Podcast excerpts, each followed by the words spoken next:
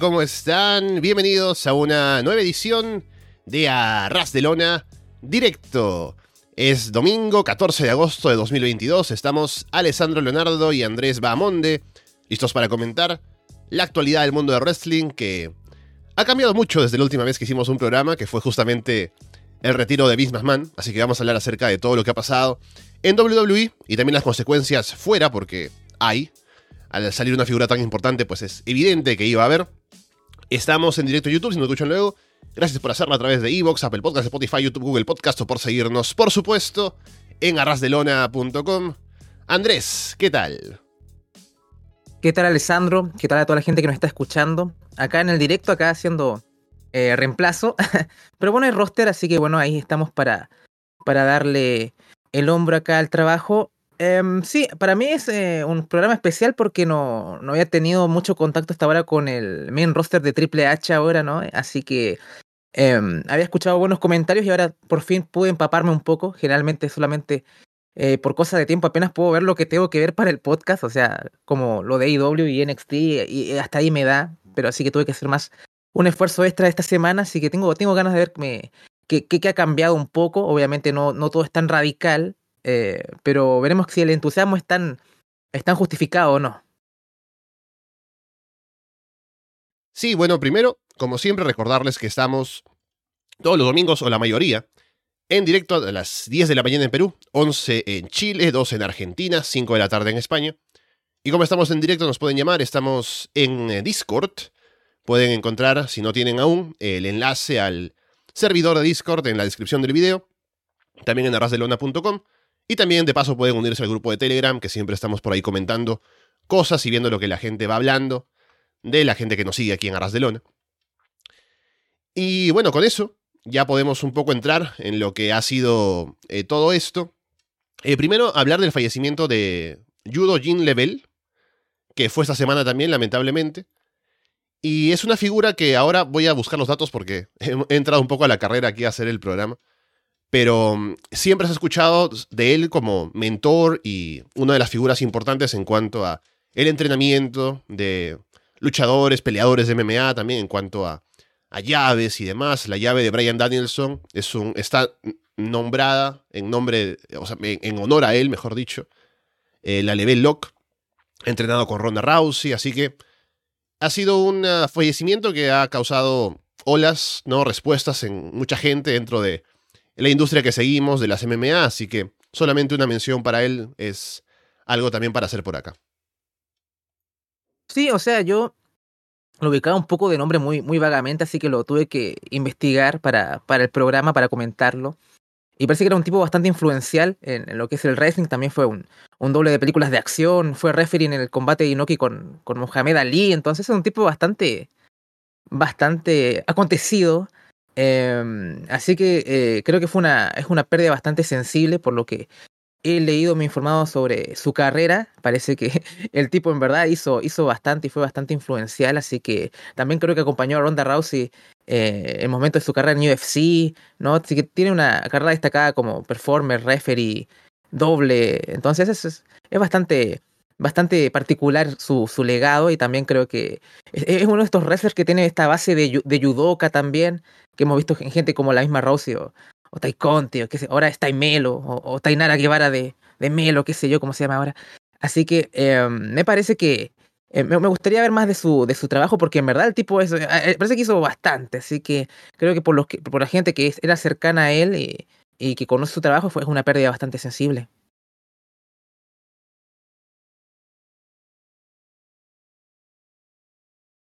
Ya está, perdón el silencio que me encuentro aquí tuiteando recién todo, pero ya estamos con todo en orden. Así que bueno, viendo eh, los datos, falleció Jean Level el día 9 de agosto a la edad de 89 años. Y falleció parece solamente ya por la edad, no por ninguna enfermedad, así que era un tipo que pues por toda su carrera y dedicación a las artes marciales y demás, pues gozaba de buena salud y pues ya por la edad fue que falleció, así que bueno, es eh, ahora un motivo para recordarlo, mencionarlo y que la gente a la que influenció pues pueda seguir arrastrando su legado. Bien, vayamos ahora a hablar de lo que pasa con la portada que tenemos hoy en el programa, que sí, me he robado un meme que hubo por ahí, pero al menos le puse algunos efectos, ¿no? Eh, Triple H está ahora al mando de WWE. Podemos hablar un poco en global acerca de, de lo que nos ha parecido, lo que ha estado haciendo en Raw SmackDown, pero creo que, como ya decía al inicio, la salida de Vince McMahon ha provocado un cambio fuerte, no solamente dentro de WWE, sino también que afecta a otros lugares, porque había luchadores a los cuales claramente no había oportunidades que darles en WWE antes, y que ahora Triple H que ha vuelto, inmediatamente ha traído a gente de la que pensaba que podría sacarse mucho más. Y seguramente habrá nombres que estará también él interesado en traer que ahora mismo están en AEW, por ejemplo. Y hay gente, por ejemplo, como Johnny Gargano, que aún no se ha decidido a dónde ir y lo más probable ahora con Triple H al mando es que regrese a WWE. Se habla de Bray Wyatt, por ejemplo, volviendo, así que es un cambio que, como digo, también hace pensar en AEW qué gente podrá estar, si no está muy contenta por el lugar en el que está. A lo mejor piensa que la WWE de Triple H sería un lugar que les podría convenir em, para el futuro. Así que creo que también para los talentos es interesante que Triple H esté al mando porque es un ojo distinto en la captura de talentos y también las oportunidades que puede haber para ellos podrían ser mucho más significativas ahora en WWE. Sí, o sea, WWE tiene siete horas semanales de programación, o sea, incluso si lo comparas con AEW, tienes mucho más esperanza de ser exitoso en WWE, irónicamente más que, que, en, que en AEW. Em, yo soy positivo particularmente con, con, este cambio. O sea, es que era tan malo todo antes que todo es para arriba, ¿no? O sea, imagínate que hay gente que está emocionada por Dexter Loomis y Hit Row. O sea, es, es, es graciosísimo. Pero eh, por lo menos he visto que le han dado mucha importancia a lo que es los títulos mid-card, ¿no? Con video package, reforzando como la historia y todo. O sea, eran títulos que eran totalmente abandonados desde hace muchos años atrás. Entonces, sientes esos golpes de timón eh, importantes. Eh, también todo el cambio instantáneo que fue lo, de comentarios, ¿no? Que ya no estás con Vince ahí en el oído. Entonces creo que el producto es mucho más digerible, por lo que yo alcancé a apreciar esta semana. Em, tengo ganas de, sobre todo, seguir el, juego de SmackDown, más que nada por lo que son las, las horas. No tengo ganas de ver un programa de tres horas como Monday Night Raw. La verdad, voy a ser sincero, o sea, me, me toma demasiado tiempo. Pero tal vez eh, probar con SmackDown y ver después del draft, sobre todo, yo creo que va a ser un punto un punto importante cuando los rosters estén mucho más balanceados. Y de hecho, con, con Paulina hablaba en Freddy 2.0 que en qué va a afectar esto en NXT también, ¿no? A lo mejor eh, no, no va a ser tanto territorio de desarrollo de nuevo y va a ser como una especie de punto medio entre 2.0 y Black and Gold o qué sé yo. Veremos qué, qué, qué, pasa con el draft, que se supone que no debería pasar de manera inminente, o eso es lo que he estado leyendo. Y también afecta también la percepción del, del público, ¿no? Ha habido un aumento en sintonía, mucha gente que creo que tal vez estaba desencantada con el producto le está dando una oportunidad a Triple H. Me imagino que también gente que a lo mejor que, que, ve IW y que, que, muy parte de ese público también, ah, vamos a ver un poco qué pasa en, Monday Night Raw en, particular o, en SmackDown. Así que veremos es que sí que Triple H tiene que mucho, mucho que demostrar y creo que está en ese momento que no, que no tiene que fallar y creo que por lo menos está, está poniendo ahí, moviendo las piezas y construyendo, ¿no? O sea, no vamos a tener estos shows tan explosivos, no ha llegado ese como, oh, oh, qué tremendo show, no, qué tremendo Raw, qué tremendo SmackDown, no ha pasado. ¿para qué estamos con cosas? O sea, creo que a veces el optimismo altera percepciones. O sea, em, no he visto que haya sido, habido un Raw o un SmackDown eh, mejor que estos últimos dos Dynamites, por ejemplo, ¿no? O sea, eh, pero es porque también está, está moviendo y está construyendo para que esos momentos se generen eventualmente, ¿no? O sea, eh, no, no, no vas a crear un tremendo momento en una semana o para la otra, ¿no? O sea, el hecho de que estemos ahí y que la gente esté celebrando cosas como Dexter Loomis o, o, Top Dollar es como, bueno, o sea, hay que, hay que pensar un poco. Pero quitando eso, vemos cosas como grandes combates como el Nakamura contra Gunter o cosas así, entonces hay cambios y, y, y, creo que hay muchos motivos para estar eh, entusiasmados y, veremos si al final nos dan estos shows explosivos eh, cuando pase el tiempo y cuando ya todas las piezas estén en su lugar. Sí, de acuerdo. Eh, yo debo decir que después de mucho tiempo, esta semana sí he visto completos Raw y SmackDown. Porque, o sea, a ver, la semana pasada lo intenté. Porque dije, ya ha pasado SummerSlam, ahora Triple H está al mando. A ver qué puede pasar, ¿no? Pero me rápidamente recordé por qué no lo hago, porque Raw es bastante pesado de ver. Y dije, uff, son tres horas. Estuve viendo una parte, pero luego tuve que ver el resumen porque no me daba el tiempo. Pero esa semana dije, en realidad no estaba pensando hacerlo, no estaba decidido a hacerlo, pero vi luego el, un poco el resumen en Twitter o algunos comentarios y la gente también en el Telegram de Ras de Lona lo que iban poniendo. Me llamó mucho la atención lo de Dexter Loomis, no por el hecho de que Dexter haya vuelto, sino por cómo lo hicieron, porque no fue solamente al final del show que aparece Dexter Loomis y, ah, mira qué sorpresa, apareció la policía y qué sé yo, sino que durante el programa, en unos tres segmentos anteriores, hubo como una insinuación o algunos detalles que no estaban, no eran parte eh, principal de lo que estaban presentando, por ejemplo, una entrevista a Kevin Owens en el estacionamiento, ¿no? Una entrevista a Asuka y, y, Alexa Bliss, otra cosa por ahí que no recuerdo cuál fue. Que no es el enfoque lo que pasa atrás, pero atrás se ve como a la seguridad un poco preocupada por algo, parece que hubo un choque con un automóvil o una cosa así. Y eso son como detalles que te van soltando para que al final aparezca Dexter Loomis y no te dicen que él fue el culpable, pero todo encaja, ¿no? La seguridad estuvo preocupada por alguien, luego la seguridad aparece ahí deteniendo a Dexter Loomis que quería entrar al ring para atacar a alguien, ¿no? Y eso me hace pensar, o me hizo pensar para decir Raw, que digo, este es un show que un poco respeta mi tiempo, ¿no? Un poco que me respeta como espectador y dice, claro, yo le puedo poner estos detalles para que yo, para que el espectador lo pueda ver y que pueda conectar los puntos y que pueda estar a la expectativa de, oh, mira, ¿qué va a pasar para más adelante? ¿no? Y cuando llegue el main event, tienes el payoff de por qué había todo esto. Es algo que no pasaba antes en Raw porque es difícil que, o era difícil que incluso hilaran historias en lo principal.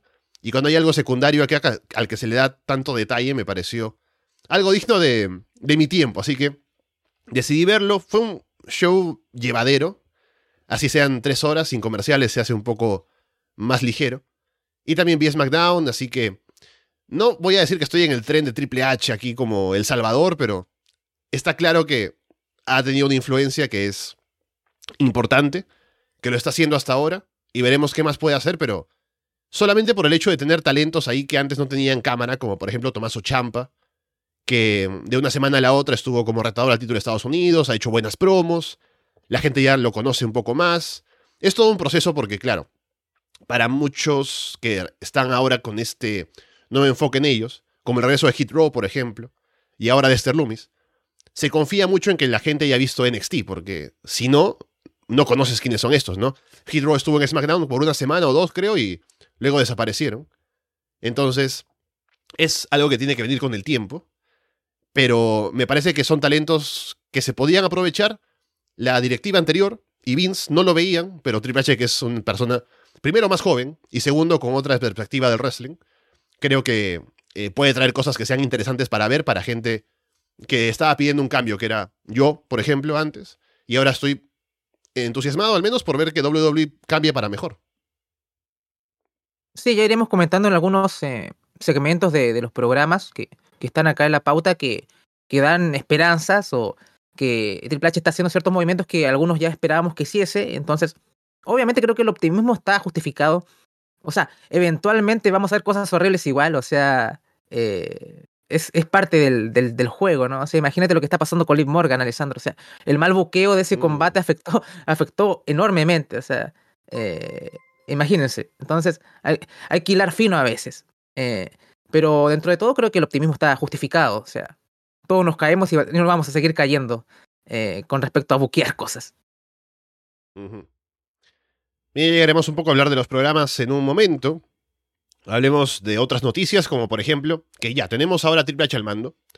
Y estamos hablando un poco de los cambios y las cosas diferentes que está haciendo. Pero hay un plan que se mantiene todavía como el horizonte para WWE, que es hacer el eh, Roman Reigns contra, contra The Rock en WrestleMania.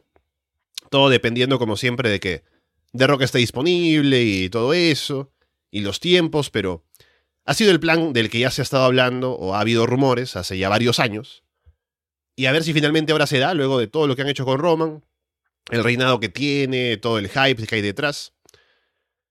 Yo lo que pienso de esto, más allá de que el combate pueda gustar o no, o pueda ser llamativo, que seguramente lo es, pero me parece que si algo puede cambiar, con Triple H al frente, es que puede que este combate se dé, pero no por el título. A lo mejor.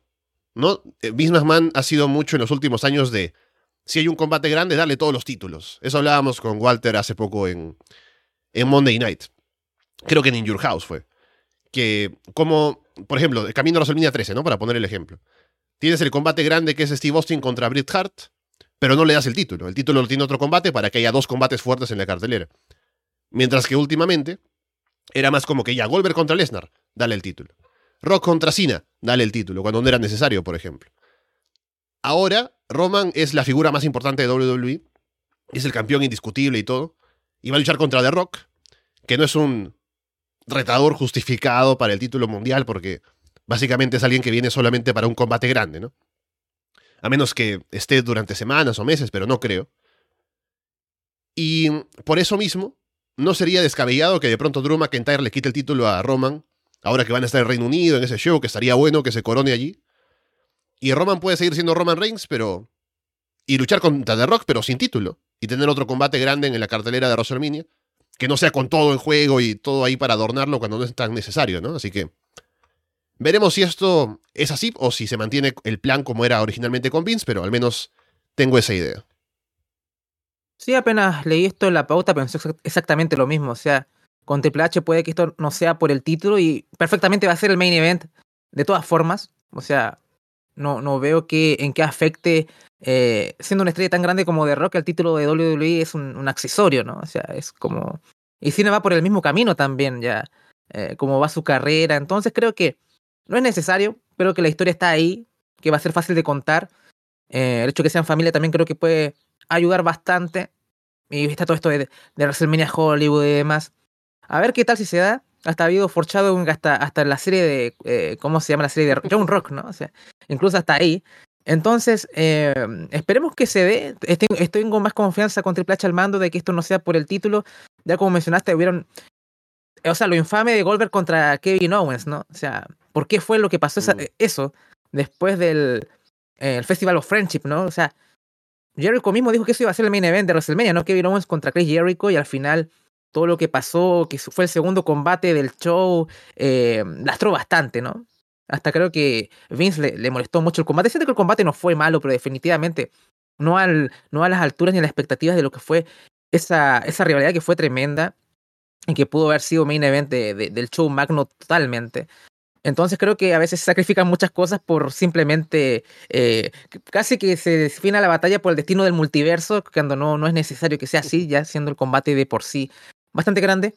Um, pero poco más. Eh, ojalá ver The Rock contra Roman Reigns. Ahora, ahora estoy hasta entusiasmado. Antes no me importaba mucho ver esto, pero sobre todo por, porque iban a ocupar los títulos como de por medio.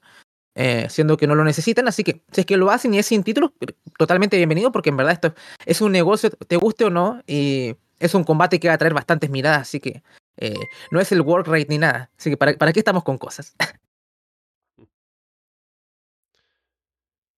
Se han revelado más gastos de Vince McMahon. Desde que hablamos la última vez, hablábamos de algunos casos en los cuales hubo este pago por el silencio para personas que estuvieron involucradas en estos eh, malos tratos con, w, con WWE, con Vince McMahon directamente. Y eso se veía principalmente en lo negativo, por ya en lo moral si se quiere con Vince, pero principalmente para los inversionistas y para la empresa, por el desvío de fondos de la empresa para estos otros fines. También, bueno, hay más casos así, similares, un poco revisando los, libros de WWE, los libros contables, y también parece que ha habido como eh, algunos pagos hacia la campaña de Trump, de Donald Trump, un poco de manera que se puedan no estar sujetos a impuestos y cosas así. Entonces, hay malversación de fondos de más de una manera. Así que parece que el agujero en el que está cayendo McMahon es eh, cada vez más grande. Y creo que si alguien tenía alguna idea de que tal vez podría volver más adelante, sumado a la edad que tiene y todo, creo que es algo que ya deberíamos olvidarnos y quedarnos con la WWE que tenemos ahora con Triple H. Sí, no, yo qué alivio que, que aparezca más cosas, ¿no? Para que no, este señor no vuelva nunca más. Así que bien.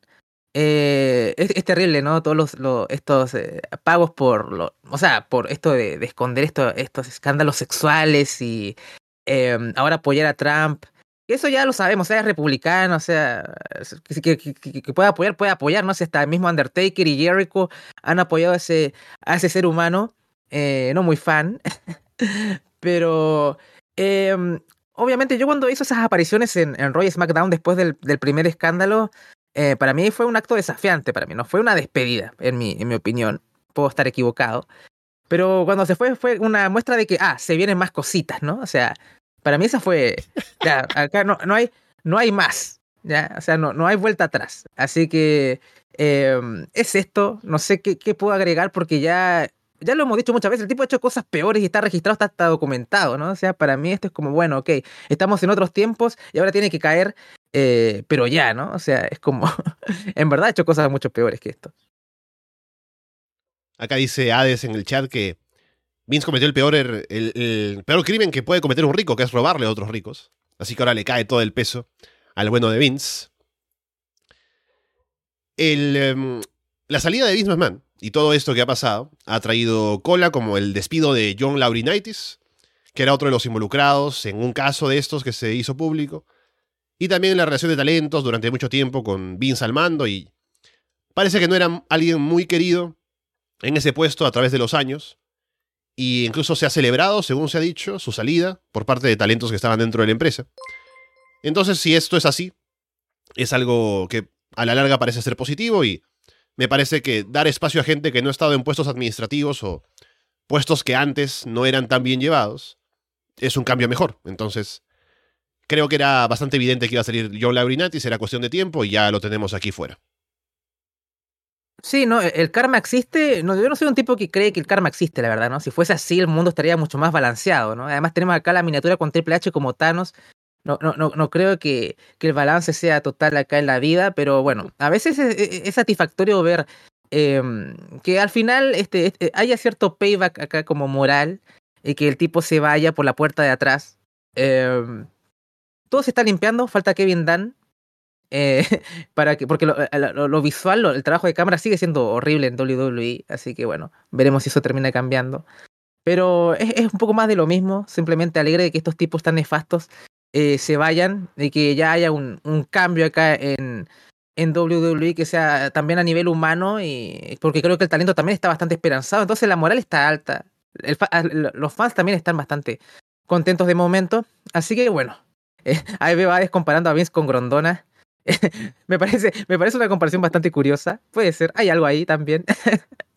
Pero eh, poco más, o sea, qué bien que esto, eh, qué lástima que no tengamos eh, más temporadas de Total Velas, ¿no? Así veremos qué pasa con, con Laurinati, que es como, es marido de, la mamá de las velas, creo, ¿no? No sé si o ya se separó, no estoy seguro, no, no estoy. Voy a hablar con Paulina a ver si es que, cómo va el estatus de esa relación.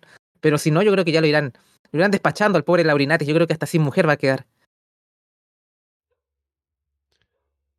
Después, ¿qué tenemos por acá?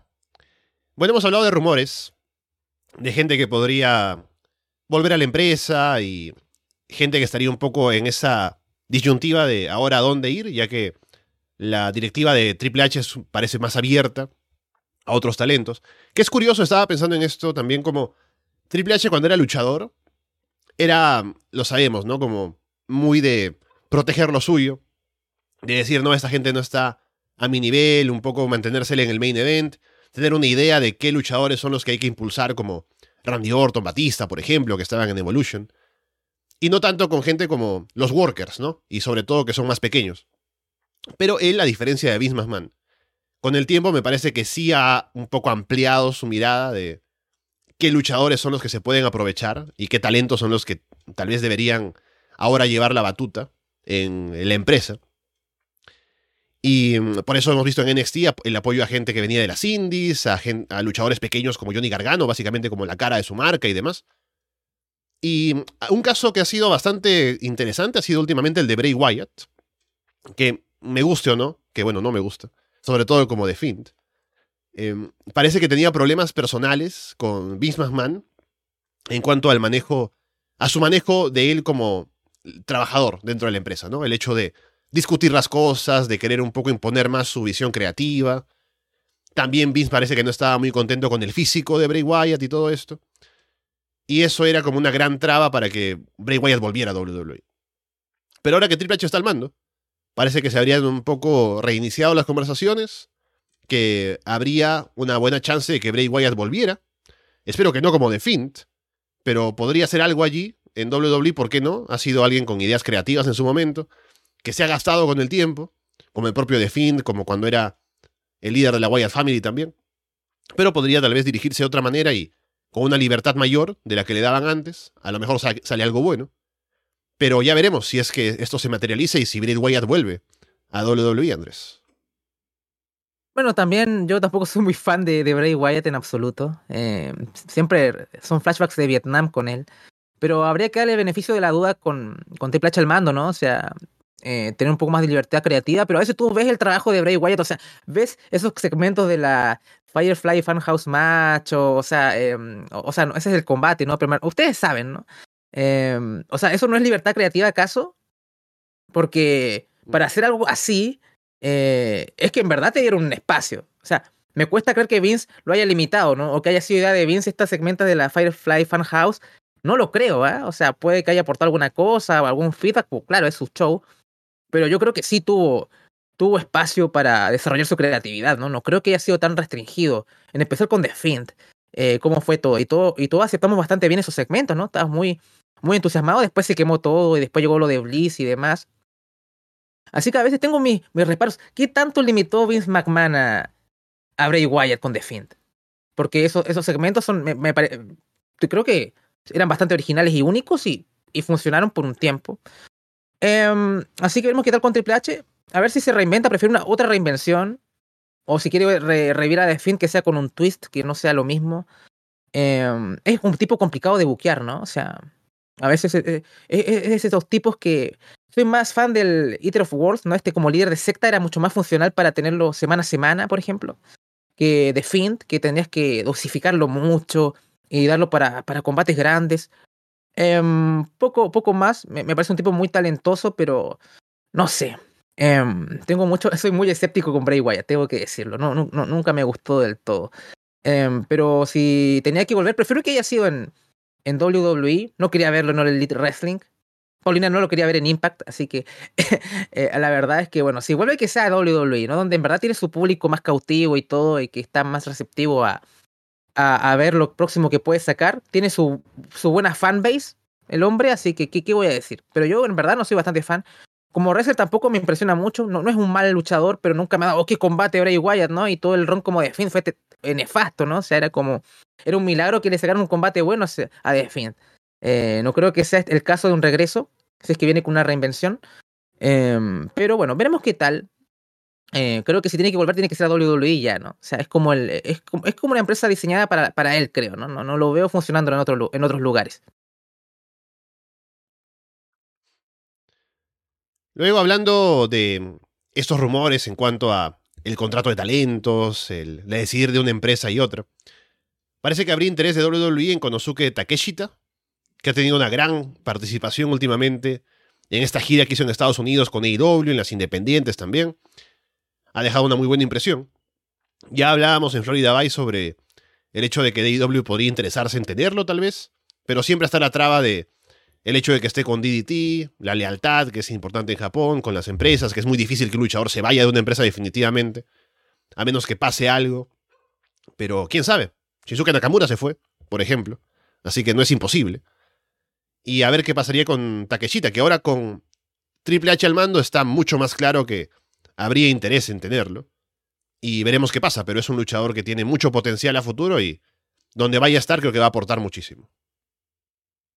Sí, yo creo que caiga donde caiga, yo creo que en esta ocasión eh, ya, ya vimos un ejemplo con el Nakamura versus Hunter, que todavía no llegamos a eso, pero bueno, Triple H no va, no va a hacer ese, ese desperdicio eh, que hizo eh, Vince con casi desperdiciar cuántos años de la carrera de Nakamura. En verdad duele un poco, ¿no? O sea, eh, yo por lo menos lo de Cuchida lo encontré, por lo menos no, lo encontré un desperdicio, ¿no? Al menos se iba a conocer un nuevo público y demás, y, Nakamura en cierta, en cierta forma también, pero Nakamura ha estado mucho más años en la compañía, ¿no? Cuchilla un, par, ¿no? No tanto, ¿no? O sea, eh, acá, me dolió más.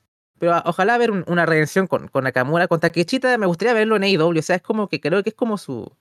su ahí tiene su, su público más, más hardcore, ¿no? Eh, creo que es donde podía más calar. Eh, y WWE es un poquito o sea, abarca mucho más gente, o sea, la diferencia de audiencia que cosecha un programa y otro aún es bastante, bastante grande, ¿no? Prácticamente el doble eh, de espectadores entre un programa de IW y uno de WWE, ¿para qué hablar del impacto que tienen mundialmente, ¿no? O sea, tú pico 3 millones de, suscriptores y cosas así, ¿no? Así que creo que el lugar para Takechita definitivamente es AEW slash Ring of Honor. No. O sea, yo creo que, que, en WWE lo, usarían. Eh, no creo que sea tan desperdiciable, pero creo que el potencial donde podría explotar de, mejor manera tiene que ser en AEW si que está en Estados Unidos.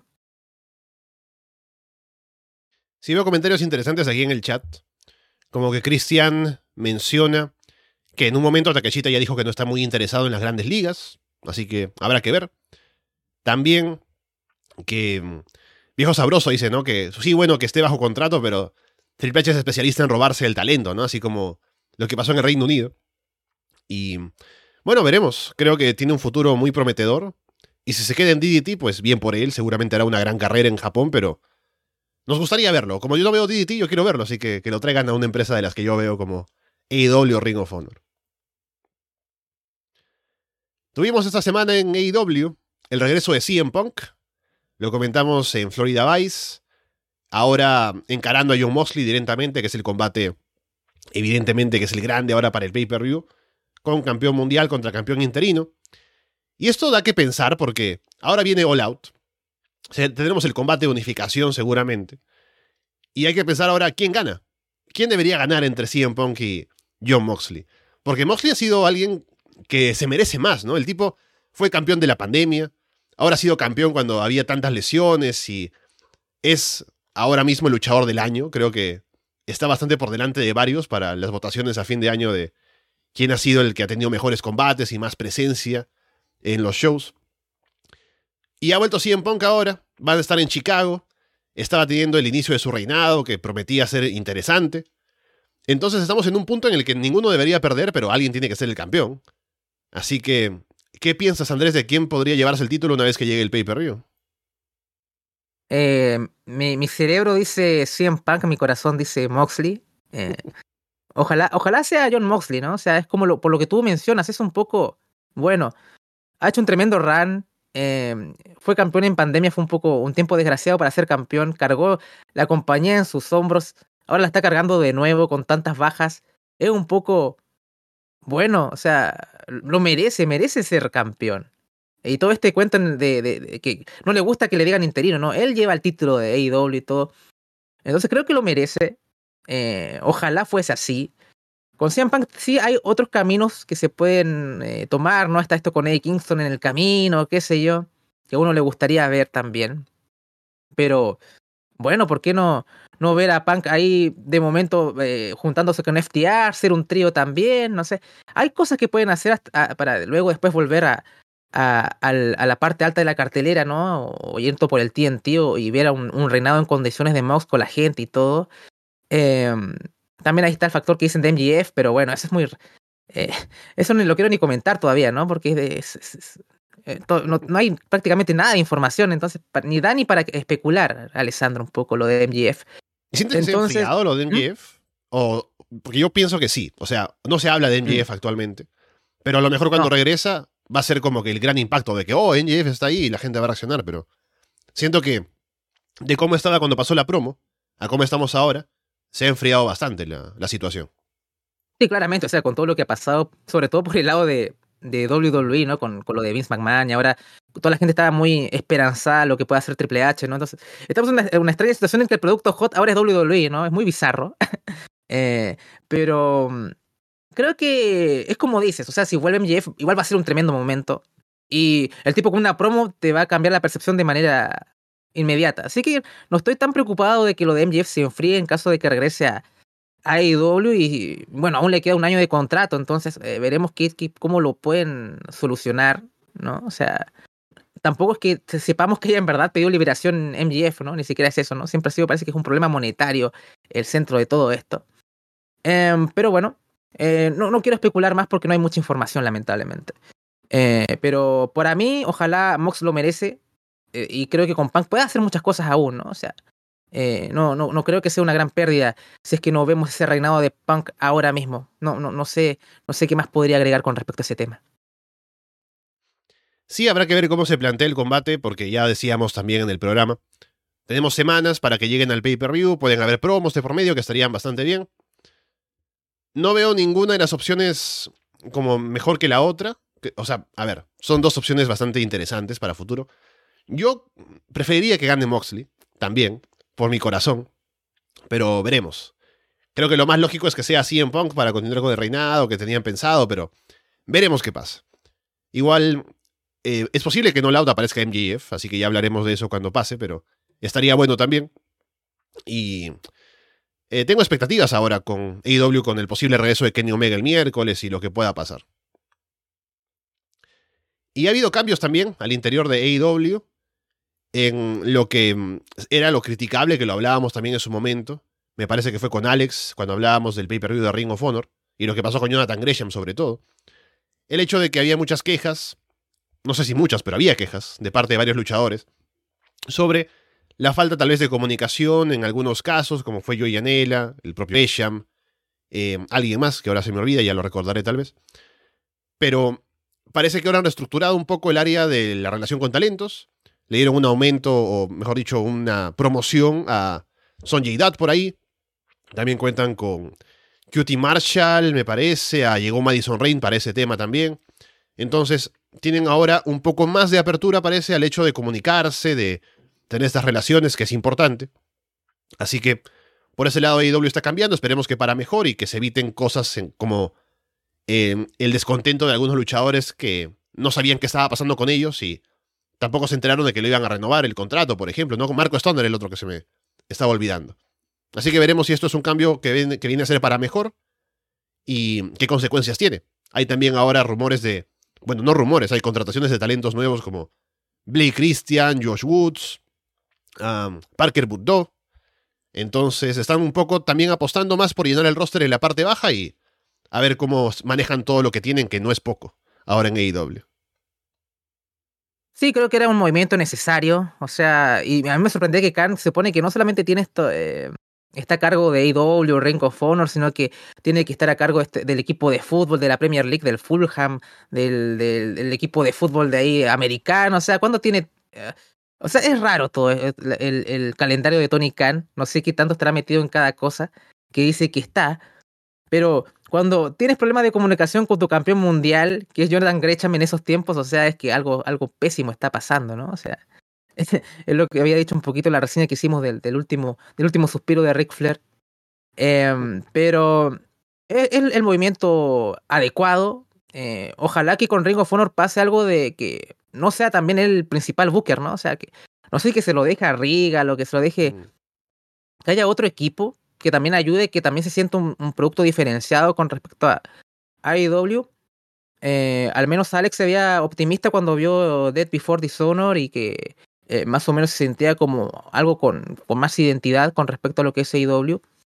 Pero me gustaría que Carlos tuviese mucho ahí. Ya está bien que, que sea un filtro lo que sea, pero que en verdad que el equipo creativo sea, sea otro que esté a cargo de Ring of Honor cuando tengan un programa más establecido. Ojalá llegue ese momento. Eh, así que creo que es el movimiento adecuado y espero que tome más medidas y que esto se vea reflejado en que, el, talento esté más contento y que haya un poco más de, sinergia entre, entre Tony y, su, y su talento. Acá Rodrigo pregunta qué pasó con Gresham. Eh, brevemente lo comento, hay gente que tal vez no está tan al tanto de lo que pasó y estamos hablándolo acá. Que, porque no llegamos a hablarlo en un, directo, si, no me equivoco, porque hubo unos cuantos huecos.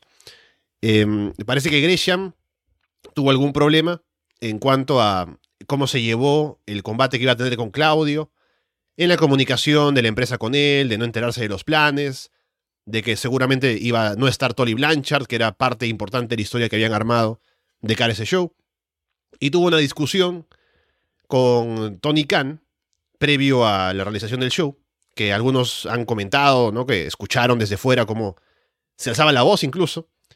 Eh, salió este meme, ¿no? Bueno, el, detalle este de que aparentemente Jonathan Gresham había usado su posición en el PWI 500 para justificar que él tenía que ganar, ¿no? Yo estuve en el número tanto, no, no, no, no yo soy un buen luchador.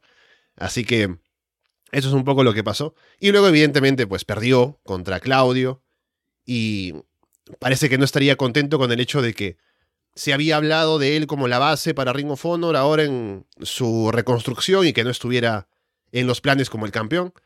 Esto al final es toda especulación. Me, me refiero al hecho de que qué tan descontento estuvo él con perder o no, porque no se sabe directamente si eso fue el problema principal o el problema de la comunicación previa.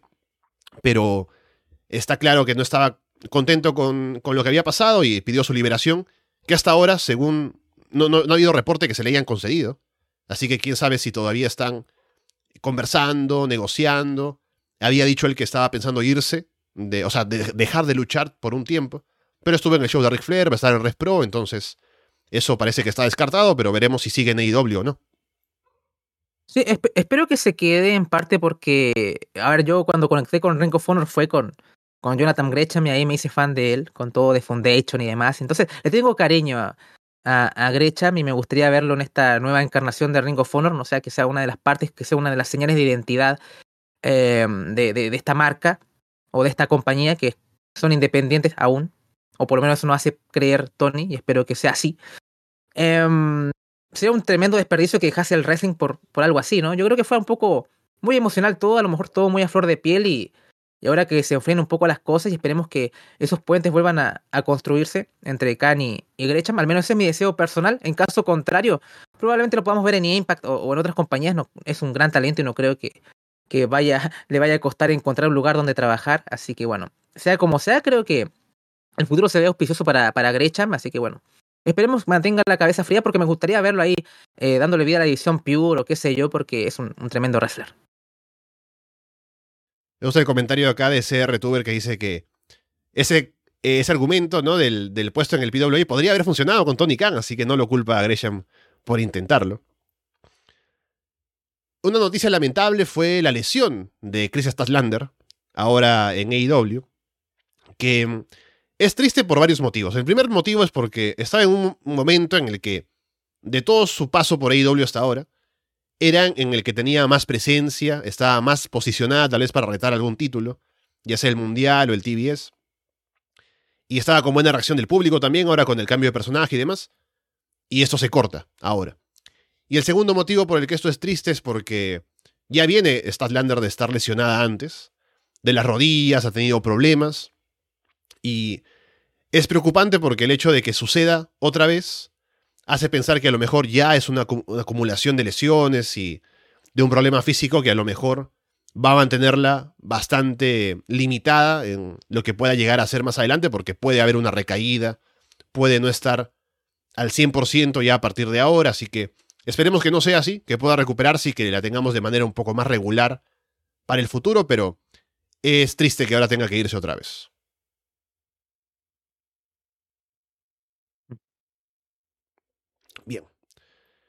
Después perdón, tenemos. Perdón, perdón, perdón. Ah, ¿qué pasó? Sí, perdón. No, no, perdón, que tenía un problema ahí con, con la con la señal. Pero bueno, no, lo, lo de Stanlander para cerrar muy, muy rápidamente. Verdaderamente un, una pena por el timing, que era como llegar el momento de que iba a tener su push.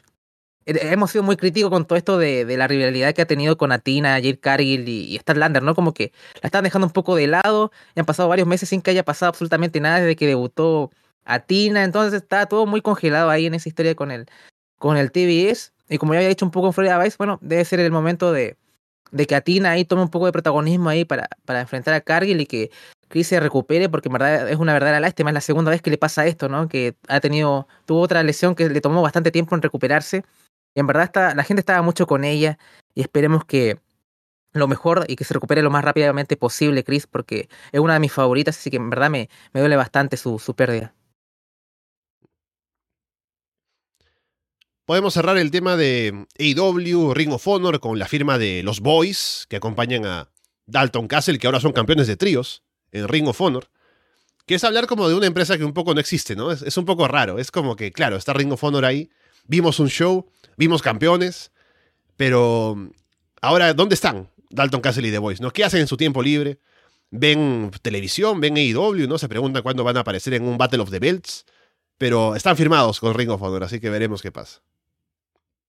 Yo digo, ¿por qué no ocupan Dark para darle un poco de, exposición a, a, Ring of Honor o tenerlos haciendo algo o qué sé yo?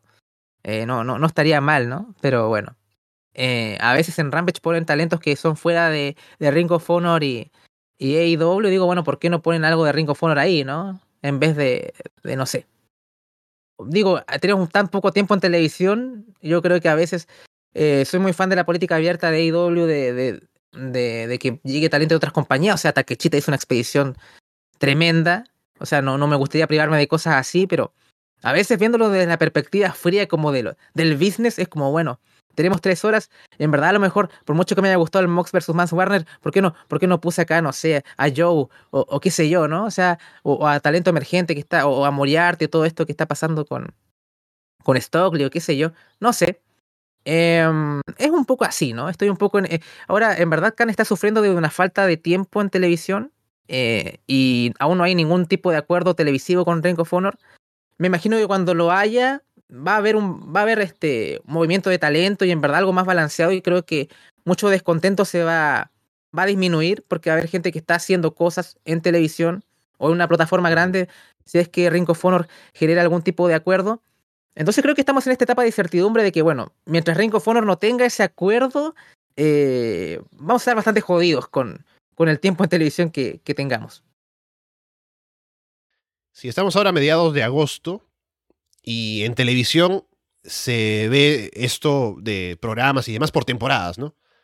Eh, la temporada siguiente, la del otoño, empieza en octubre, así que tal vez allí sea cuando tenemos algo nuevo en televisión, si es que va a ser televisión nacional y no de pronto streaming o algo. Pero bueno, podemos tener tal vez esa idea como un, eh, un, una fecha de pronto para ver a futuro en la cual podría haber novedades, pero por ahora no hay nada dicho. Estaba leyendo a CRTuber que decía que Tony Khan tiene que enfocarse en revivir Rampage más que lo que pase con Ring of Honor. Sí, es que lo que pasa que es jodido tener un show los viernes a esa hora y que tengas SmackDown ya dos horas, eh, o sea, un show de dos horas atrás de, SmackDown. O sea, hay mucha gente que a lo mejor ya vio SmackDown y tal vez quiera ver Rampage o no, ya como que ya vi mi wrestling que el viernes, ¿no? O sea, hay mucho, mucha audiencia compartida entre IW y WWE también, ¿no? Entonces, eh, es jodido Rampage, revivir Rampage en el día que está, ¿no? O sea, inclu incluso más allá de la hora, tal vez si fuese, no sé, un jueves o qué sé yo, bueno, dependiendo cómo van lo, los calendarios en, en Estados Unidos, a lo mejor ahí hay deporte, entonces es complicado. Y simplemente lo que es Rampage es jodido la, el, el, día y la hora en el que está, ¿no? O sea, es como, es, es complicado totalmente eh, que, que, funcione. No sé cómo estará de contenta la cadena con los resultados que está teniendo, porque bueno, la demo creo que está ahí decente para la, la hora en que está, pero eh, revivir Rampage es un poco, bueno, ya, ok, pongamos cosas importantes, vale la pena poner estas cosas importantes cuando eh, mucha gente no lo ve, o sea, qué pasó con Andrade y Pac, ¿no? Tremendos combates, pero ¿qué, qué, qué quedó ahí, ¿no? O sea, eh, es un poco eso, ¿no? Rampage es, un, es algo bastante jodido de, de manejar, en mi opinión. Ojalá sea importante, ¿no? Pero si es que no da resultados en audiencia, eh, a veces piensas, bueno, es tiempo perdido.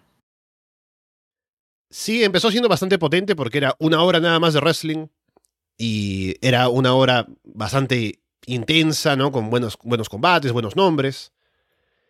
Y era un formato que era interesante de ver. Ahora un poco ha pasado a ser, no voy a decir que es main event o superstars, ¿no? Pero es algo que se siente menos, menos potente. Y ahora tuvimos a Arida Ivari en el main event, que ya de por sí digo, bueno, no es un mal luchador, pero es alguien que no ha tenido presencia en los shows. Y sí, estado con Orange Cassidy, pero es un combate que no genera la expectativa de quedarte a ver el show completo para ver el main event. Entonces ha sido evidencia de que tal vez le han puesto un poco menos de, de, de sazón al, al Rampage esta semana al menos y veremos si eso cambia para próximas. Luego tenemos anuncios de combates para Triple Manía. 30 en Ciudad de México. Tenemos unos cuantos combates, esto va a ser el 15 de octubre. Tenemos la final del torneo de la Ruleta de la Muerte, es decir, que uno de los luchadores que pierde aquí pierde la máscara. Pentagon Jr. contra Villano Cuarto. Luego por el título Reina de Reinas de AAA, Taya Valkyrie contra Ton de Rosa. El título del Mega Campeonato lo defiende Hijo del Vikingo contra alguien todavía por confirmar. Está también un show, un, un, combate de Marvel Lucha Libre. También la Copa Triple Manía, que ya se anunciará también. Y hay un combate de cabellera contra cabellera, de cibernético contra pagano. Wow. Eh, hay, hay combates que me interesan bastante. Eh, bueno, el regreso de Venenoide lo, lo, espero con ansias. Ojalá, ojalá vuelva a aparecer. Siempre me hace gracia todo este, estos combates como eh, de Marvel y demás. No soy para nada en contra de esto. A veces salen cosas divertidas, ¿no? Incluso IW lo hacía con todo este partnership con, con Warner. ¿Te acuerdas que eh, creo, vi a los Best Friends disfrazados de Rick and Morty o qué sé yo? O sea, no, sí. no, no, me parece, no me parece mal ese tipo de, de truco publicitario de tanto en tanto. Eh, es un poco extraño cómo lo llevan, porque los luchadores a veces cambian la máscara, porque, a ver, estuvo Leo Rush como el primer eh, Spider-Man, ¿no? Como se llamaba Arácnido, creo. Pero luego, como no puede estar, le ponen a otro la máscara y así cambian. Brian Cage no puede seguir estando allí. No hay una continuidad, ¿no? Entonces es un poco.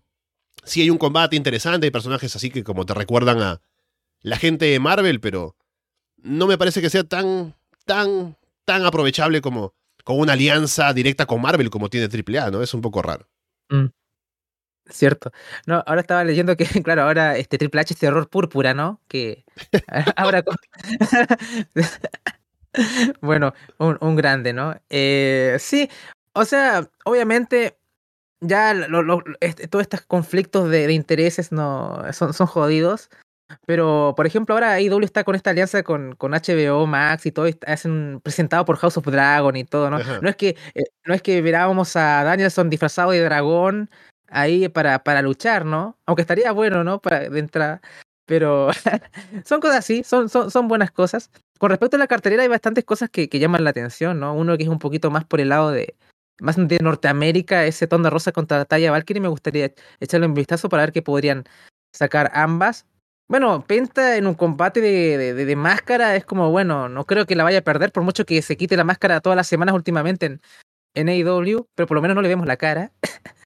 um, y a ver cuál va a ser el retador sorpresa también de, de, Hijo del Vikingo, ¿no? A lo mejor quizás es un, un foráneo por ahí, porque obviamente hay que, hay que vender el show, ¿no? Y también llegar a, a más lugares. Así que veremos qué tal. Bueno, siempre, eh, creo que siempre AAA el mega campeonato no es una, no es como lo más importante, ¿no? Como lo ven ahí la, en México yo no veo lucha libre mexicana, ¿no? Pero es un poco eso que más importante son los combates de, cabellera y de máscara que, que, los títulos. Así que bueno, cosas así.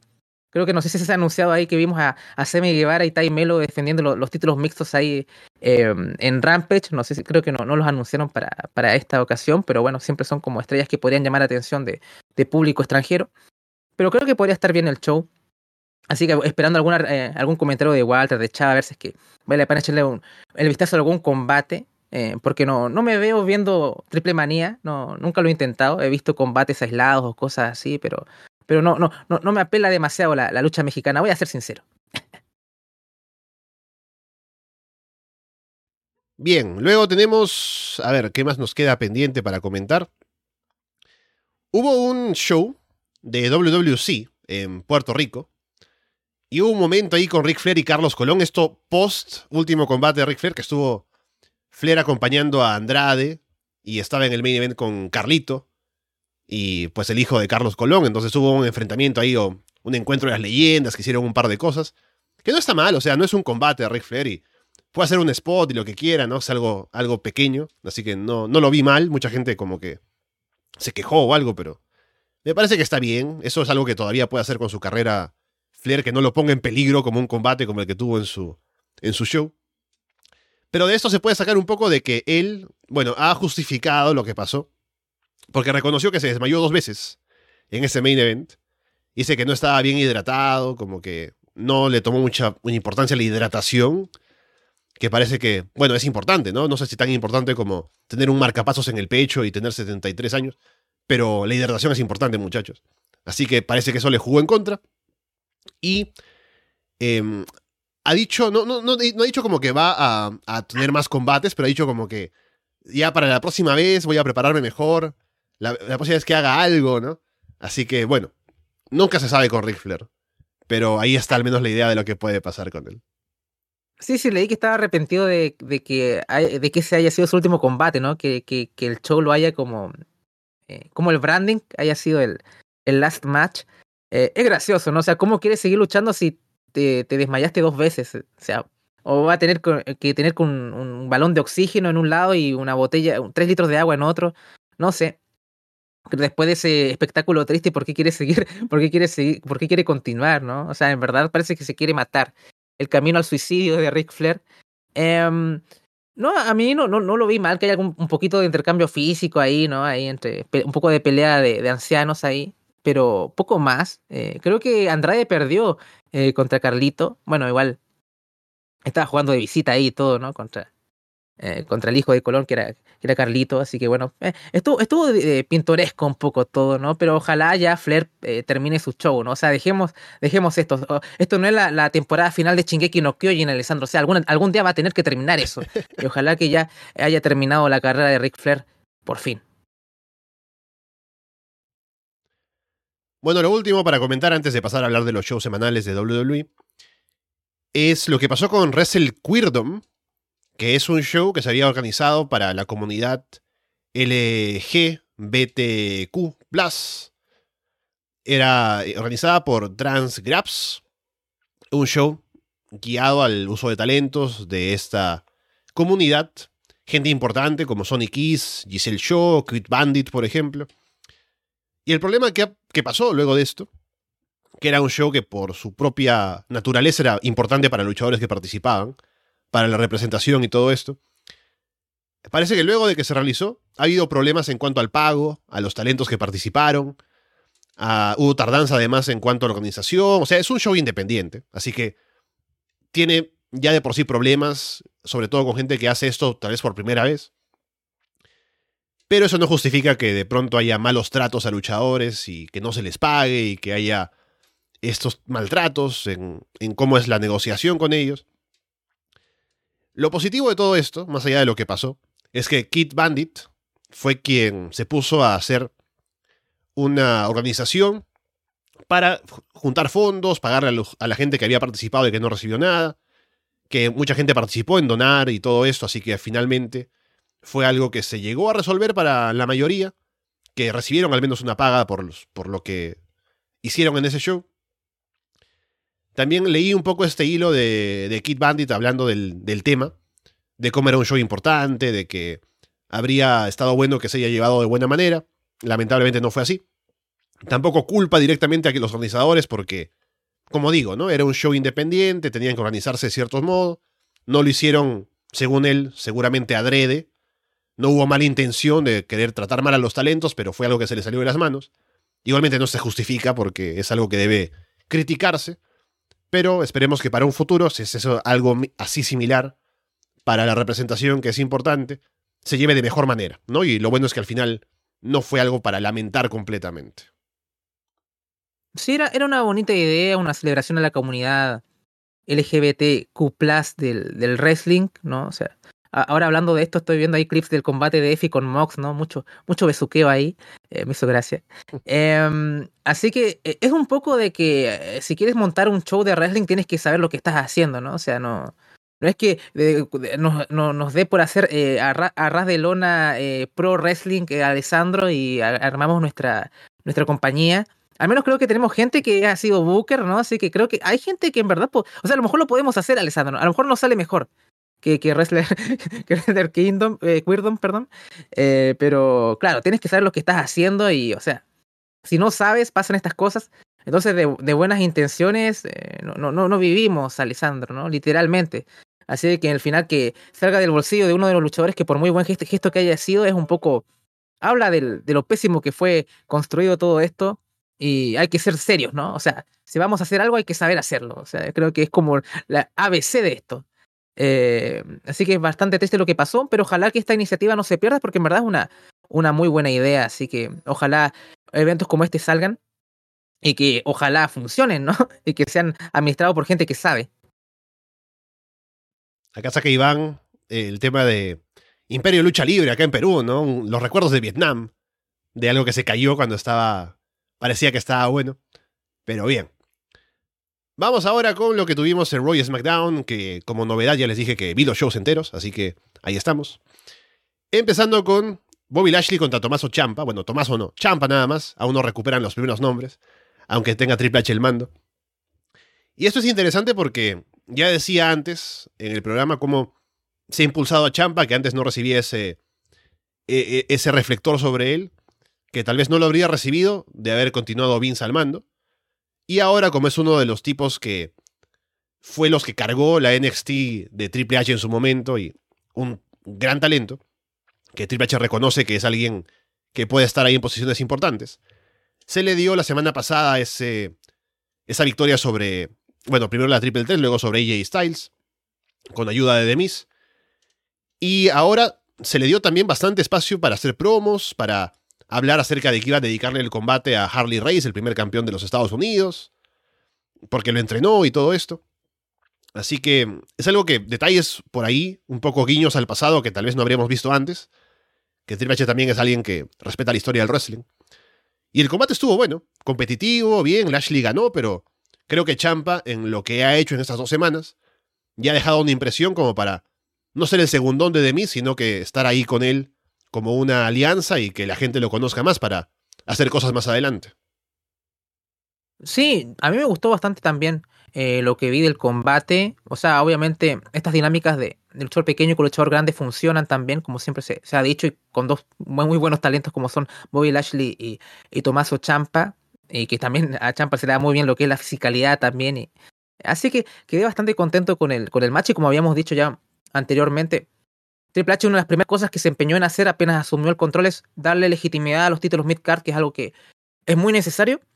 Y creo que eh, en el mismo NXT también, o sea, el título norteamericano de NXT, aunque Triple H no esté muy metido ahí, es ahora más importante que el, que el, título máximo también. Así que por lo menos algo que podemos hacer de WWE en general es que por lo menos eh, los títulos midcards están ahí eh, de buena salud y siempre eso es eh, algo bueno y lo que, lo que significa que los combates se van a sentir más importantes y que la gente que esté envuelta en historias por esos títulos se van a sentir estrellas mucho más grandes y que la transición a las escenas del main event se van a sentir mucho más orgánicas también. Así que siempre es muy importante tener una, una división midcard muy, eh, muy saludable y, creo que Triple H lo entiende bastante bien y eso hay que darle la mano a Hunter. Em, lo de Champa me parece genial. El tipo le dio la oportunidad y la ha estado aprovechando bastante bien cuando escuché la promo de Harley Race y todo, dijo, lo sentí muy babyface, ¿no? O sea, un poco eh, para, para lo que era la historia. Pero quién sabe, a lo mejor como está de, acompañado del Miss, no sé si iba a volver Johnny Gargano, tal vez quizás sí. En caso Hubo que, pase en el combate. ¿Mm? Hubo un Gargano escape por ahí. Y cuando lo aplica, recuerdo que Corey Graves dice algo así como que, ah, si te falta una llave tienes que hacerlo tú mismo en como de do it yourself, ¿no? De DIY. Y como que no hay escape de esa llave, ¿no? Porque es el Gargano Escape, así que, quién sabe, puede que sea solo un guiño o que te anuncie algo más. Sí, en NXT también Grayson, Grayson Waller hizo referencia a Gargano, no de nombre directamente, pero como él lo sacó del, del show, eh, también hubo un poco de mención a Gargano en, en la marca multicolor. Em, así que veo también al Miz tal vez haciendo el turn también en caso a, Champa o qué sé yo, en mm. caso que que se vuelva muy grande Champa, ¿no? Mucho protagonismo, lo veo y tal vez ahí podría entrar Gargano. O tal vez todo esto de Dexter Loomis y cosas así quieran revivir de Way con Theory y quieran rodearlo con, con Indy Harwell, Candice y, Gargano. Tampoco sería tan mala idea quizá. En especial si es que todo este accidente que hubo ahí, que me estoy adelantando ahí con, con Dudrop y en X Edge, es para que entre otro tag quizás. No sé cuál será el fin. Si es así, podría entrar Candice e Indy. O tal vez Toxic Attraction o alguien más interesante quizás. Pero bueno, hay que ver cómo se va desarrollando los siguientes capítulos, pero por lo menos las oportunidades que le han dado a Tomaso Champa, o Champa ahora de momento, eh, han sido, o sea, las ha aprovechado a, totalidad. Así que creo que eso es eh, muy, muy importante y ojalá seguir viendo más de, de Champa porque lo ha estado haciendo bastante bien desde que Hunter tomó este control de la compañía. Ya he mencionado lo que pasó con Dexter Loomis, de todo lo que hicieron en la previa, de que apareciera durante el show. Hablemos ahora de propio Loomis, ahora que está de vuelta. ¿Qué, qué trae ahora Dexter Loomis de regreso en WWE? O sea, el personaje es interesante, él lo lleva bastante bien, pero es un personaje igualmente raro. Había muchas dudas en su momento con él en NXT, me parece que cuando funcionó mejor fue en el tema de comedia con Indy Harwell, por ejemplo. Sí. Pero ahora que ha vuelto, claramente no está guiado a la comedia. Así que veremos de qué modo lo llevan y qué tanto puede causar de, impacto o de interés, pero claramente Triple H se esforzó por traerlo de regreso porque le ve algo y a ver qué pasa con Loomis ahora, seguramente desde mañana en Raw. Sí, este regreso me desconcertó bastante, o sea, a ver, Loomis interpreta bien el, el gimmick, pero en NXT nunca tuvo una dirección clara. O sea, era como una especie de asesino serial que en verdad no mataba. y era un poco, bueno, ¿qué, qué es esto? ¿Es, malo? ¿Qué, qué, qué, cómo tengo que reaccionar a este tipo? Y nunca entendía qué, qué, era Dexter Loomis. Y los combates tampoco eran muy buenos. Después cuando hicieron este cambio a la, a la comedia, más que era un tipo más, este, un tipo más con aficiones raras, pero eh, un buen tipo en el fondo, ¿no? Entonces, eh, ahí funciona un poco mejor con lo del romance con Indy Harwell, que también fue muy malo por muchos momentos. Como que al final agarró un poco de, de fuerza. Y después tuvimos un gran segmento con la despedida de soltero de Dexter Loomis con, con Gargano y todo celebrando. Eso estuvo muy divertido. O, incluso la misma boda en el primer capítulo de NXT pues, creo que también la había disfrutado bastante. Pero justo cuando recién empecé a conectar un poco con Dexter Loomis lo habían, eh, lo habían despedido. Así que no, no soy un entusiasta de Dexter Loomis en lo absoluto. Eh, es un hombre comprometido con el personaje, sí. Eh, da buenos combates, la verdad, no. O al menos no en ese gimmick. Eh, así que no, no me da mucho. Además, un tipo que es silente todo el tiempo. Si lo veo como parte de un stable o cosas así como de Way o algo así, creo que lo podría aceptar de mejor manera que una estrella individual que vaya por su camino. No creo que funcione solo Dexter Loomis, al menos. Por lo que me mostraron en NXT, al menos veo que no. Y en NXT Indy Hardware está sufriendo bastante con la falta de, compañía que sí tenía antes, ¿no? Así que ellos se complementaban bien, pero eh, parece que el camino no es ese, así que estoy muy escéptico con lo que pueda pasar con el bueno de Dexter Loomis. Me cae bien y todo, pero no me parece que vaya a ser un gran aporte. Ojalá equivocarme, ¿no? O sea, ojalá hay que ser optimistas y ver si es que si Triple H se hizo el esfuerzo en traerlo de vuelta será por algo. Mm. Tenemos anunciado el torneo femenino de parejas por el título que estaba vacante que tuvo que cambiar la directiva para que del anuncio pasemos a que realmente se lleve a cabo. Y tenemos ahora las llaves. Por un lado, ya clasificaron Io Sky y Dakota Kai venciendo a Tamina y Dana Brooke en Raw. Eh, mañana tendremos lo de Asuka y Alexa Bliss contra Nikki ASH y Dudrop, que podría cambiar. Para SmackDown tuvimos ya a Raquel Rodríguez y Alía venciendo a Shay Ali y Shotzi. Y la próxima semana mucho ojo, tendremos a Nikita Lyons y Zoe Stark contra oh. Natalia y... ¿Quién era su compañera? Que acá me sale cortado. Ah, Sonia, Sonia Devil. Así que veremos qué pasa la próxima semana. A ver, eh, Nikita Lyons está muy verde. Eh, ese es el problema, ¿no? Porque Nikita es...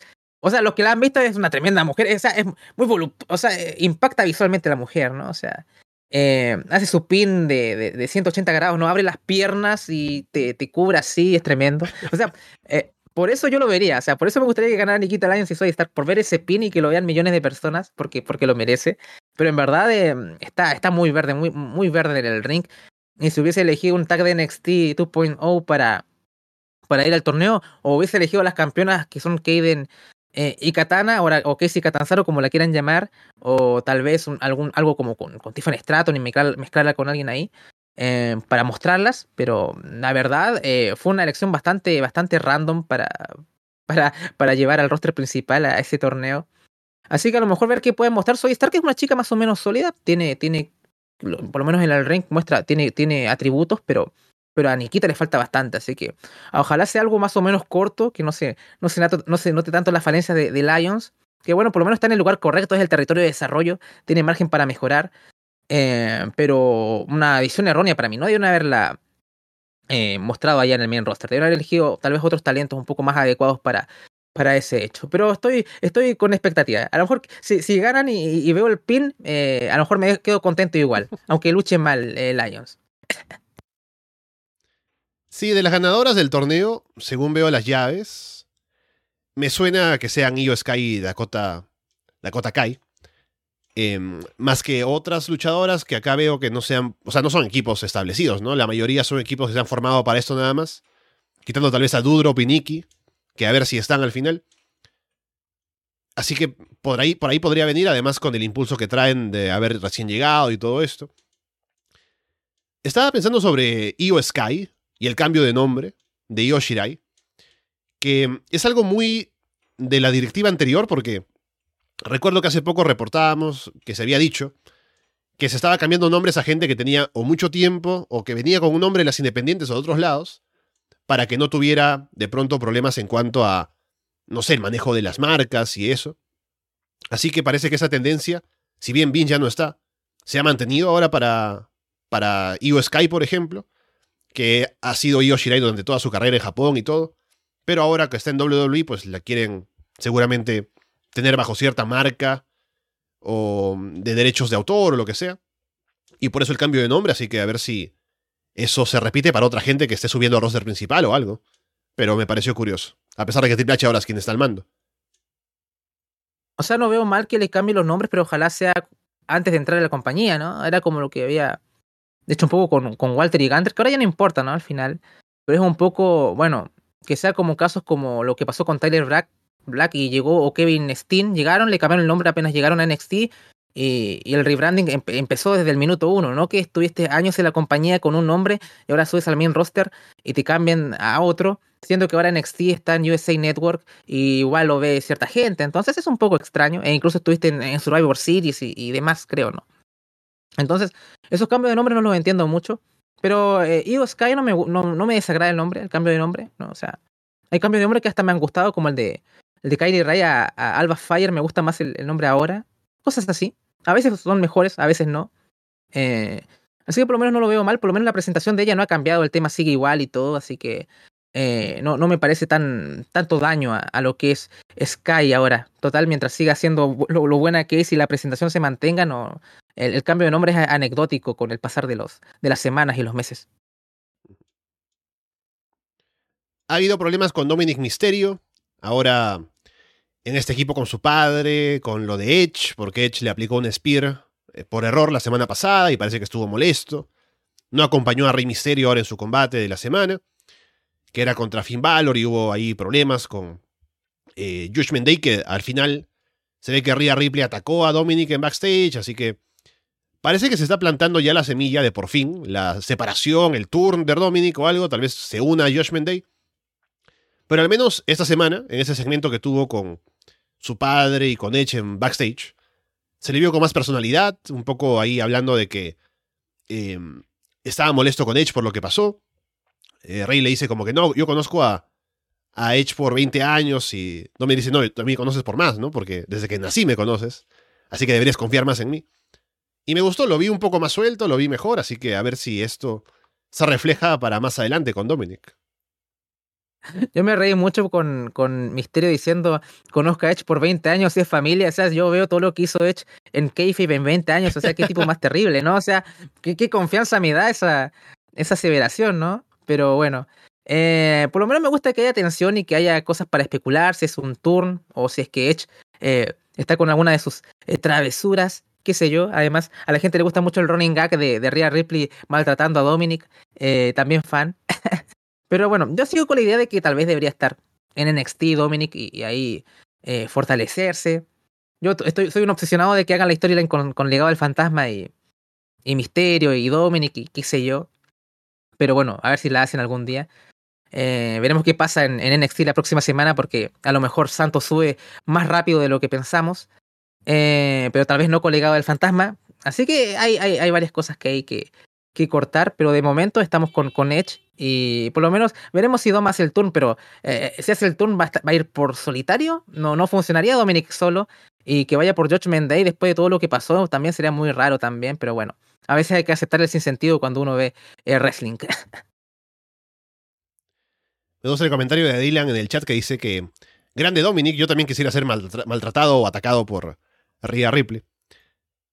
Y finalmente en Raw lo que tuvimos que me llamó la atención fue la nueva actitud de Kevin Owens, que llegó para golpear a mm, Ezekiel y dejarlo tirado ahí a un lado del ring, hasta que lo lleven en, camilla y todo. Y luego hizo una promo para decir que, si bien Ezekiel tal vez no sabe quién es, yo sí sé quién soy, y ahora volvemos a saber que es el Kevin Owens Show.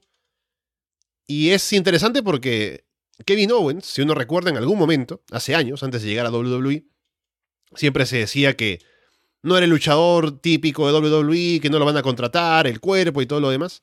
Y fue Triple H quien lo llevó a NXT, le dio un impulso, lo hizo campeón mundial, bueno, campeón de NXT. Y bajo el mando de Triple H fue que él tuvo grandes momentos y tuvo mucho protagonismo. También cuando ganó el título universal fue Triple H el que estuvo en el ring para dárselo, básicamente. Así que ahora que Triple H está al mando, a lo mejor Kevin Owens vuelve a recuperar el protagonismo que tuvo en algún momento y lo tenemos ahora haciendo cosas más importantes de lo que hacía antes. Sobre todo con la historia de Ezekiel, que parece que con este segmento se corta ya de por fin, de definitivamente, y Owens pasaría a hacer ahora otras cosas. Sí, qué bueno que se terminó eso. Hay que darle mucho mérito a, tanto a, a Elias y a, Owens, sobre todo a Owens, que hayan hecho funcionar esto por, por la cantidad de tiempo que lo hicieron funcionar, pero no había, no había mucho payoff acá. O, si, o el payoff fue esto, ¿no? Ver, ver a Ezekiel eh, destruido y a ver si es que eh, vuelve como Elias o qué sé yo. Eh, porque es donde más funciona, sobre todo en rock, es un show de tres horas y creo que es un buen acto para, para rellenar tiempo y minutaje ahí con la interacción con el público y demás. Pero eh, eh, soy fan de lo que está pasando tanto con, con Sammy y Owens. Creo que están. Creo que el camino va a que ambos se reviertan a lo, a, lo que eran un poco, ¿no? O sea, eh, mm. el price fighter y el, tipo violento. Y Sami Zayn con toda esta un poco violencia psicológica que está sufriendo a manos de, de los Usos y Roman y, y, que haga el turn babyface y, y tal vez sea este babyface underdog natural. tal vez ese es el camino a alguno le gustaba la idea de, de Owens y Zayn siendo campeón en parejas y derrotar a los usos. Eh, no, es el, no veo que sea eso. Me gustaría verlo algún día, ellos como tag, pero no es el momento, no creo que sea el timing de momento. Creo que, que es mejor enfocarse en ellos como luchadores eh, individuales. Así que estoy entusiasta. Imagínense que llevan 8, 9, o sea, 8 años lleva este Kevin Owens, creo que 9 o 10 llevará Sami Zayn en la compañía y la cantidad de oro que tienen ha sido bastante escasa en especial Sami. Así que me gustaría ver a Owens como campeón mundial eventualmente, creo que va a pasar y así que vamos a ser bastante felices cuando eso pase. En el post-match ahora, no sé, vamos a llamar a Fede para que, para que reaccione si eso, si eso sucede, eh, para hacer el vintage a ras de lona ahí. Pero por lo menos me pone otra vez muy optimista todo esto, o sea, ver un vamos a ver a Kevin Owens eh, brillar con lo mejor, ¿no? Incluso con Vince y todo lograba brillar. Así de bueno es, ¿no? Pero ahora con una mayor libertad y ser un poco más violento y agresivo, creo que vamos a ver eh, lo mejor de Kevin Owens en, mucho tiempo. Y eso que lo que nos ha ido mostrando ha sido bastante bueno, así que imagínense, eh, da para entusiasmarse y emocionarse. En SmackDown hubo un main event por el título intercontinental de Gunter contra Shinsuke Nakamura, que estuvo bastante bueno. Tuvieron un combate duro, un combate con tiempo. Y sobre todo me gustó que la gente estuviera metida en la lucha, apoyando a Nakamura ahí contra Gunter. Hubo por ahí un cántico de This is Awesome como por el final. Que lo llevaron bastante bien, no fue un combatazo de pronto para competir con lo mejor de la semana tal vez. Pero estuvo ahí, para WWE al menos sí. Entonces me gusta el protagonismo que le han dado al título intercontinental de por sí, que ya hablabas de este segmento con el video, como hicieron con el título de Estados Unidos también. Y que Gunther no, no haya sido enterrado como parecía que era el plan hace unas semanas con Vince McMahon al mando. Sí, es un poco lo que iba diciendo, o sea, eh, han hecho un gran trabajo con Gunter y también es para esperanzarse para ver que pueden hacer algo con Nakamura en un futuro, ¿no? Que siempre que le han dado cosas como que ha sido todo muy estéril, no encontraría una mejor, una mejor palabra para cada vez que le dan un poco de, tiempo a, Nakamura, cuando le dan títulos sobre todo, es como, bueno, simplemente es un portador de título y no un campeón, y es verdaderamente triste. Así que mm, ojalá verlos más actuaciones como esta Nakamura y, y ver si es que pueden hacer algo con él en el futuro. Y Contra ha tenido un muy buen run. Algo estaba leyendo que en verdad Vince quería, quería enterrarlo y todo. No sé qué tan legítimos serán esos rumores. Espero que no haya sido así, ¿no? Porque a veces eh, tocar esas informaciones con pinzas.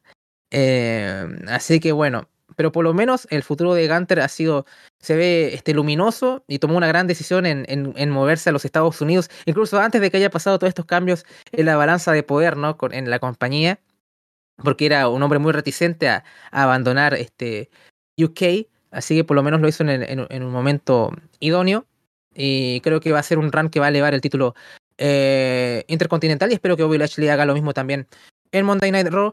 Em, veremos que también qué pasa con el draft y Survivor Series. Espero que no sea la, batalla de marcas por, un lado. Por otro lado, tengo hoy, si meten en NXT otra vez, estaría bueno también. Yo estoy un poco como con esos sentimientos encontrados. Pero si hacen el draft ahora o en un par de meses más, no, no tiene sentido hacer Survivor Series y vendernos una guerra de marcas para ser, para ser sinceros. También ahora tenemos a Drew McIntyre como el retador al título para el show que viene próximamente en Clash at the Castle. Y tuvimos, bueno, primero que McIntyre ahora sale sin espada.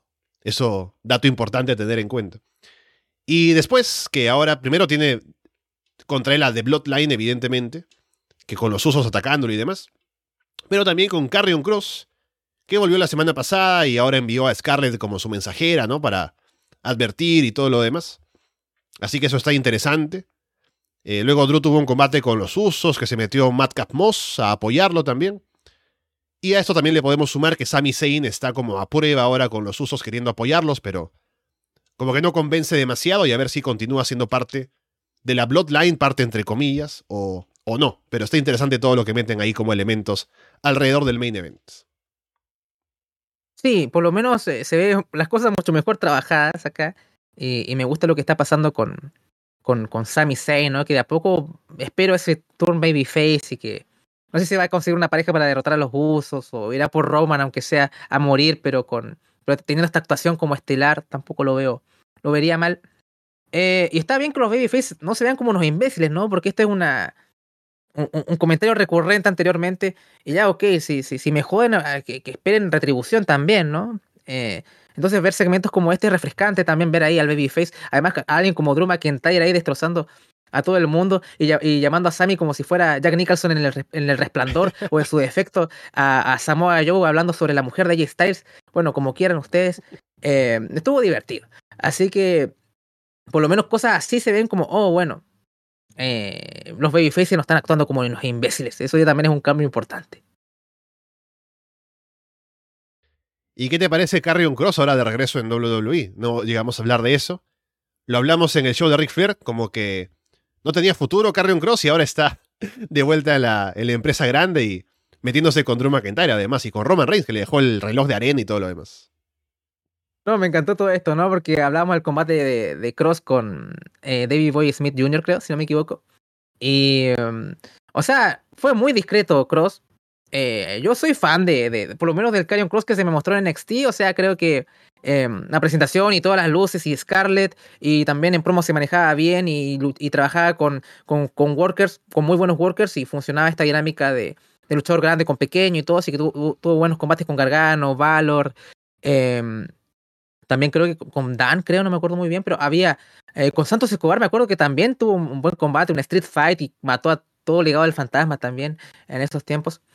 Em, entonces, creo que está en un entorno en que lo pueden potenciar muy bien y lo pueden rodear y pueden hacerlo ver fuerte. Y si ese efecto funciona, por muy discreto tal vez que pueda hacer como wrestler, eh, se hace lo necesario y lo justo, eh, puede funcionar bastante bien. O sea, lo que lo vi en las promos y todo estuvo Estuvo bien, ¿no? Esto de la nueva línea temporal y todo. Eh, eh, sigue jugando con el tiempo, pero estuvo bien, ¿no? Comparado con todo esto de, Triple H al mando y todo ese juego de que, como, había dicho, que Drew y Roman son los elegidos, pero él es el olvidado, pero nosotros nos olvidamos. Estuvo, estuvo bien, a mí me gustó. Tengo que ser sincero. Pero cuando llegue la hora de enfrentarse a, a McIntyre, a, a, Roman, a estos tipos como de su, de su tamaño, ¿cómo va a lucir Cross, no? Esa es como eh, la verdadera interrogante, ¿no? O sea, eh, ahí está la duda y veremos cómo, si lo puede sacar adelante o si la estructura de cómo, cómo, cómo construyen ese combate funciona. Si lo logran, entonces el regreso de él fue totalmente acertado y aporta una frescura eh, al show también. Así que por lo menos soy optimista, pero eh, la hora de la verdad va a ser cuando llegue ese combate con McIntyre o cuando llegue ese combate con Reigns cómo vas a dar una buena performance, porque el combate que tuvo con Keith Lee, por ejemplo, bueno, que fue muy accidentado también en ese takeover hace un par de años atrás, que había destellos que, bien, pero después se, jodió todo un poco. Entonces, eh, quiero verlo cuando se enfrenta a alguien como de su tamaño, un poco mayor. O sea, esa es como la, la duda que tengo, porque con los workers de NXT funcionaba bastante bien. Volvió Hit Row, Salió ahí para un combate de parejas con Ashante, D. Adonis y Top Dollar. Y como digo, ¿no? Es como hay que confiar mucho en que la gente vea NXT como para saberse los las catchphrases y lo, todo, todo lo de Hit Row. Al menos estuvo bien. Y tiene potencial para hacer cosas, si bien la parte más importante no está, que es era Swerve. Pero al menos como equipo pueden hacer algo, pueden aportar alguna cosa. Y al menos creo que es positivo que WWE no, haya no desperdicie ahora todos los años de trabajo en NXT, como que ya hablábamos en un momento que parecía el territorio de desarrollo, pero para otras empresas, porque ahora de ahí salieron Swerve, Keith Lee, Undisputed Era, que ahora están en AEW como gente importante, y que WWE utilice su propio territorio de desarrollo como para alimentar a su propio producto, a fin de cuentas. Así que, si bien puede uno estar con dudas sobre Dexter Loomis y Hit Row, que estén de vuelta, es una continuidad al trabajo que han hecho durante los últimos años. Sí, es una buena forma de verlo. A ver, a mí Hit Row, a ver, nunca me pareció... Hay potencial ahí, ¿no? Pero nunca me maravilló del todo. Eh, tal vez era el entorno que era NXT, también no lo, no, lo, no lo potenciaba tanto. A lo mejor en el main roster sí. Sí podría lucir más. Eh, Top Dollar tiene su carisma. Eh, creo que el tag con, con, con, Adonis como que funciona bien, ¿no? O sea, Top Dollar hace los spots de fuerza y poco más. Es bastante limitado, pero con el carisma y, y la fuerza que tiene lo puede compensar con, con Adonis haciendo más, imprimiendo un poco más el ritmo y, y más el wrestling. Puede funcionar y, bueno, B-Fab es terrible como luchadora. La hicieron luchar en NXT. Pésimo. O sea, tienen que ver ese combate con Electra López, eso es como para enmarcarlo de lo malo que es. Pero le da, como manager, y le da un, un, toque de identidad al grupo, así que creo que es un elemento que añade mientras no luche. Si BFAP no lucha, todo bien en el mundo. Eh, mucha gente pide que haya una, una, estrella individual ahí, que sea como líder. No sé, o sea, podrían funcionar como tag y ya, con una manager y poco más. ¿Para qué, para, para qué darle otra, otro aditamento? Y también la broma es como el OG3, ¿no? Como que son los tres y como que sí. no piensan aceptar más, por lo que yo escuché la promo. Hay gente que sugería a Carmelo Hayes. Eh, sí, podría pegar bastante, pero déjenme a, déjenme a Carmelo ahí donde está. Con Trick Williams, hagan su acto ellos dos. Eh, pero no lo, no lo junten con Hit Row, aunque sí, sí podrían pegar, pero no. Pero por lo que vi en la promo, creo que la idea es que estén los tres y creo que está bien así, ¿no? No siento para qué, para qué añadir algo más. A pesar de que la idea de Carmelo Hayes no es tan mala, pero, pero me gusta mucho la dinámica que tiene con Trick Williams y es como, ¿para qué añadir eh, eh, a ellos dos a Hit Row, por ejemplo, ¿no? No, no veo un exceso. Sí, aparte es como, ya tenés, o sea, sería como siempre comparado con Swerve, ¿no? Y es como vamos a parchar el grupo al que le falta su, persona más importante con alguien que viene de la nada. Siguiendo que no, no estoy muy convencido de que eso sea eh, algo positivo, creo que estaría bien que se queden así como están. Y bueno, lo último en los minutos que nos quedan, que ya no son muchos, pero quiero hablar de esto, que es la firma de contrato que hubo entre Liz Morgan y Shayna, Shayna Baszler para el combate que tendrán en Clash at the Castle que tuvo algo interesante que fue Ronda Rousey antes del combate, como que diciendo que está suspendida por lo que hizo, de atacar a un referee y demás, que vino a pagar su deuda y pagó el doble, creo, soltó billetes en el ring. Y la gente estaba con ella, estaban coreando su nombre y todo. Y al irse, eh, se encontró con Shayna, que es su amiga. Y Shayna le dice, no, que ¿cómo no puedes hacer esto, hay que seguir las reglas. Y Ronda le dice algo así como que, bueno, tú eras una asesina antes, ahora miren lo que te has convertido. Así que un poco ahí como para darle ese pie a que tal vez Shayna sea más agresiva como lo era antes, puede ser. Y el otro detalle es que estuvo Liv Morgan como la babyface, pero la gente está en su contra porque le dicen que se rindió, le recuerdan lo que pasó con Ronda, así que no está funcionando eh, por consecuencias del buqueo del combate anterior. Así que veremos qué pasa contra Shayna Baszler en el pay-per-view. Sí, por eso yo decía, ¿por qué le echa la, la, la, culpa al público de que le hizo el turno a Liv si fue el buqueo que lo arruinó? Eh, así fue, fue el momento en que pudiste haberlo ganado con un paquetito, la, la, vieja escuela, ¿no? ¿Para qué tanto? Y ya, pero no, tenías que hacerla rendir y claramente no la percibes como una campeona legítima porque no ganó, o sea, no... Eh, no, no tuviste ese momento en que ganaste en, en Money in the Bank, veía a todos los fans en redes sociales, oh, Liv, lo máximo, lo más grande y todo es tu momento. Y ahora ya la gente no, no la puede comprar como campeona porque la buqueaste de esa forma. Entonces, y eso fue Triple H, no Vince. Eh, eh, para que vean. Entonces es triste. Yo estoy con todo que China sea campeona, por favor. O sea, aquí me, me entrego acá a mi, uh -huh. a, a, mi locura por Baszler, porque acá creo que en el main roster es, ella es muy diferente, da como un tono que tal vez sería mucho mejor recibida que lo que era en NXT, ¿no? Entonces, quiero ver esa China en NXT, pero ahora en el main roster y a veces vimos esos destellos, ¿no? Cuando eh, creo que fue con Nia Jax ganaron los títulos tag, cuando eh, Baszler este, sometió tanto a Bailey y Banks al mismo tiempo, las chicas que habían dominado no solamente la división femenina, sino que prácticamente todos los, programas eran las grandes protagonistas. eh, había sido un momento muy poderoso y nunca lo capitalizaron. Entonces, quiero, quiero ahora ver a Shayna Baszler brillar y que sea campeona, que tengamos un combate con, con Rousey que ahora es como muy amada, es muy hilarante. Pero incluso la sentí un poquito más natural ahora que mm, eh, Rousey es más agresiva, es más como Hill, que sea así. Eh, no se siente tan, tan comillas, no quiero usar la palabra cringe, pero no tan como, no sé, que no, no me gustase oírla, ¿no? Se siente un poco más natural y creo que ese cambio es positivo. Y si la veo con el título de nuevo, esperando una, no sé, a tener ese famoso combate singles con, con Becky Lynch, que es lo que muchos esperábamos hace tiempo, ¿por qué no también? Así que todos los caminos son interesantes, menos el de Liv Morgan, y es bastante triste. Y es lo que hace un error en el, en el combate, en un buqueo, para que vean, ¿no? Y veníamos bastante arriba con Liv con la victoria, pero bueno, en esa situación estamos ahora. Con eso vamos cerrando el programa que nos pasamos de la hora y media por poquito, pero estamos acá comentando todo lo que trae ahora Triple H como terror púrpura en WWE y veremos qué más cambios hay ahora para el futuro y no solo que afecten WWE, sino también por fuera, como hemos estado viendo hasta ahora. Recuerden también que estamos en el Patreon con Florida Vice comentando los shows de AEW todas las semanas. Florida 2.0 para hablar de el show A de WWE con NXT 2.0. También Monday Night, que justamente esta semana viene Super Brawl, que tengo que ver de alguna manera porque también tengo que ver Emergence para grabar con Carlos mañana, ese show de Impact, así que muchas cosas vienen en Arras de Lona. Y veremos cómo sigue todo esto para la próxima semana, Andrés. Sí, estamos de camino a All Out, así que eh, la temperatura empieza a subir eh, sobre todo con, con CM Punk y Mox y, cómo, cómo, irán manejando todo eso. Así que. Y también tendremos Daniel García contra Danielson, dos de tres caídas, así que eh, con, con, mucha, con mucho hype. Y bueno. Y aparte del calor y la temperatura va a subir porque la otra semana es NXT Heatwave y la mm. cartelera está bastante interesante porque, bueno, ya hablamos un poquito de Tony DeAngelo y Santos Escobar, está en el fragmento que, que enviamos, pero si pierde se va de NXT, si gana, libera al legado del fantasma de, la influencia de Tony. Así que eh, puede haber consecuencias tal vez en los shows principales, sabiendo que Santos es como favorito de, Triple H. También tendremos un, Carmelo Hayes contra Giovanni Vinci, que podría prometer bastante y podría robarse la noche, porque bueno, Fabian Eigner y Carmelo han tenido muy, buenas actuaciones, así que estoy con hype. Y eh, la rivalidad de Braun Breaker con JD McDonough o Jordan Devlin ha sido horrible y es como para. es casi graciosa, pero el combate promete bastante por, los, luchadores que están ahí involucrados. Así que, por lo menos, eh, puede ser un especial que va a estar en abierto para, todos ustedes, como ha sido el proyecto.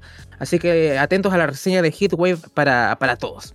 Así que con eso me despido y a ver qué tal el Emergence porque Paulina está sufriendo porque, bueno, ustedes saben, Honor No Humor no, no es del agrado de ella. Así que bueno, ahí lo, ahí lo, ahí lo, comentarán. Bien, con todo eso dicho, por ahora los dejamos de parte de Andrés Bamonde y Alessandro Leonardo. Muchas gracias y esperamos verlos pronto.